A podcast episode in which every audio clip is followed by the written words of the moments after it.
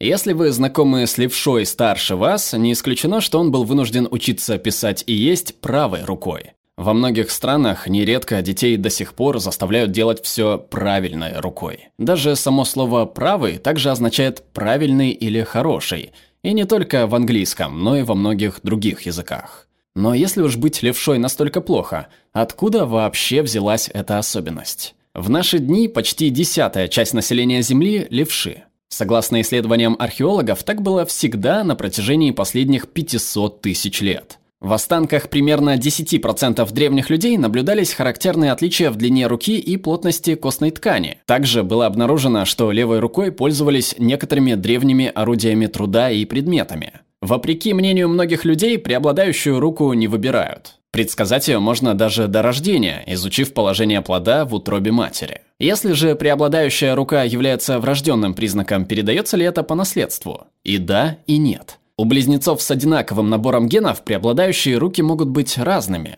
Подобная ситуация встречается не чаще, чем у обычных братьев и сестер. Однако шансы стать правшой или левшой определяются преобладающей рукой ваших родителей. При этом наблюдаются забавные закономерности.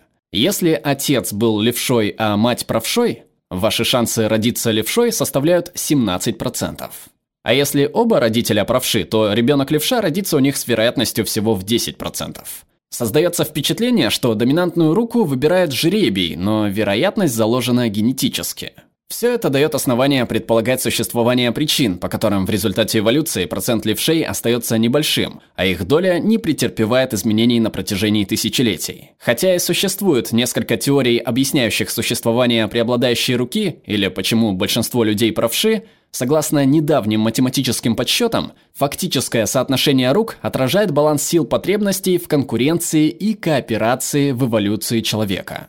Преимущества левшей наиболее очевидны в тех сферах, в которых существуют соперники, например, в военном деле или спортивных состязаниях. Например, около 50% лучших беттеров в бейсболе левши. Почему? Считайте это ударом в незащищенное место. Поскольку левши традиционно в меньшинстве, то их соперники, как правши, так и левши, с большей долей вероятности будут готовиться и тренироваться к игре против правшей. Когда же они встретятся на состязании, левша будет более подготовлен к игре с правшой, а праворукий, скорее всего, проиграет. Данная гипотеза вражды, согласно которой дисбаланс преобладающих рук скорее на руку леворуким бойцам или спортсменам, является примером негативного частотно-зависимого отбора. Но следуя принципам эволюции, группы с относительным преимуществом имеют тенденцию увеличиваться до тех пор, пока данное преимущество не исчезнет – если бы в ходе эволюции люди лишь дрались и соревновались, то в результате естественного отбора, скорее всего, выжило бы больше левшей. И так было бы до тех пор, пока их не стало бы столько, что леворукость перестала бы быть редким признаком. Таким образом, в полностью конкурентном мире 50% населения были бы левшами. Однако на эволюцию человека влияла не только конкуренция, но и кооперация.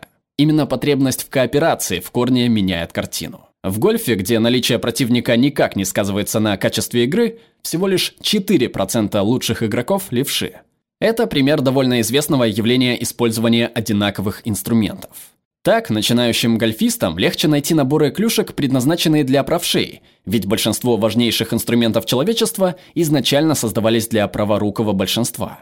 И поскольку у левшей хуже получается пользоваться этими инструментами, и они с большей вероятностью получают травмы, следовательно, им меньше везет в мире чистой кооперации, и как следствие их процентное соотношение уменьшается. На основании верных прогнозов доли левшей среди населения планеты, а также с учетом аналогичных данных по различным видам спорта, были сделаны выводы о том, что в плане эволюционной выживаемости левши представляют собой небольшое, но стабильное меньшинство, что отражает равновесие, сложившееся благодаря явлениям как конкуренции, так и кооперации, которые развивались одновременно в течение длительной истории. И что самое интересное, данную модель можно наблюдать в различных популяциях. От асимметричного распределения преобладающей лапы у животных с кооперативным поведением до большего процента левшей в конкурирующих племенах охотников и собирателей. Вполне вероятно, что ответы на некоторые загадки ранних этапов эволюции человека уже в наших руках.